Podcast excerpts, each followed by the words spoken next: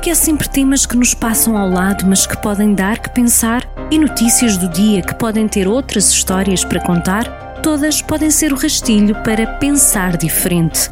São opiniões que dão pano para mangas, na Rádio Jornal do Centro a cada segunda e quinta-feira, e sempre no digital com podcast em jornaldocentro.pt.